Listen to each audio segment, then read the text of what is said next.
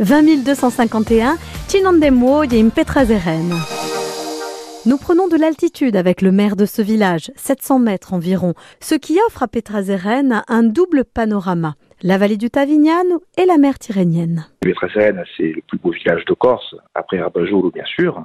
Mais euh, au-delà de ça, c'est un village qui euh, fait partie de l'ancienne Piève et de Rogne, hein, et qui avait été renommé plus tard canton du Tavignan, puis canton de Piedicorte, on trouve dans certains écrits aussi Vallée d'Igage.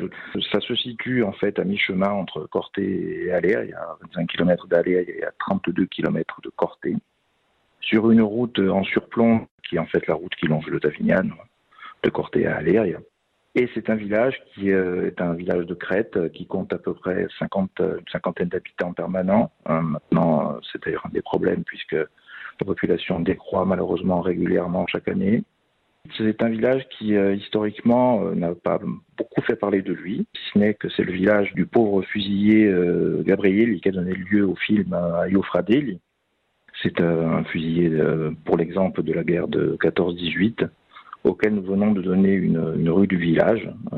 donc le conseil municipal a souhaité donner une rue à ce pauvre, ce pauvre soldat. Et en même temps, on aurait à travers lui un petit peu tous les morts de, de la guerre de 14. Nous continuons de déambuler dans les rues de Pietraseren avec le premier magistrat de la commune, Bernard Vanucci, et faisons une halte devant l'église du village. L'église de Saint-Roch, qui est classée monument historique depuis euh, une cinquantaine d'années, et qui va faire l'objet prochainement d'importants travaux de rénovation. C'est une église de style baroque qui a été remaniée plusieurs, comme souvent les églises en Corse, elles ont été souvent construites en plusieurs fois. Mais la première église du village était dédiée à Saint Quilicus et elle était euh, sur l'emplacement de l'actuel euh, cimetière.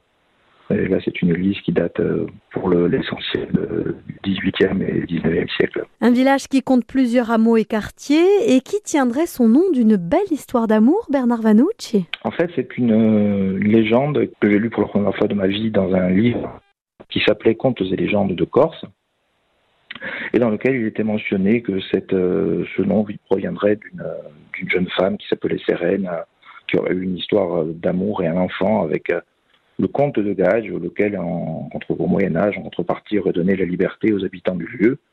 Mais je n'en suis pas fortement persuadé. Je pense plus, certainement qu'il s'agit euh, d'un nom qui est lié à la géologie. Il s'agit d'une énorme pierre, d'un énorme rocher qu'il y a au milieu du village et qui euh, tient son nom euh, d'une pierre de construction qui a construit en grande partie Florence.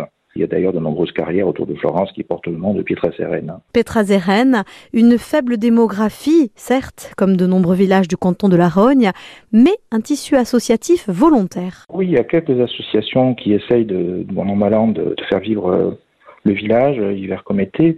Donc il y a une association justement qui est pour la restauration de, de l'église, qui est l'habilitation des pères Diez-Diez-en-Roc, qui essaie de recueillir euh, un petit peu des, fonds pour euh, la rénovation de ce bâtiment qui en a bien besoin. Et puis, il y a une autre association qui s'appelle le Monte d'Isérène, hein, voilà, et qui, elle, œuvre plutôt dans le domaine bon, de l'activité euh, socioculturelle, voilà. Hein. donc, c'est les principales. Après, il y a le traditionnel comité des fêtes, bien sûr, qui fait des, des fêtes, etc. Et puis, il y a une autre association qui s'occupe d'un verger conservatoire qui s'appelle Haute d'Isole, du nom du lieu où ce verger a été implanté.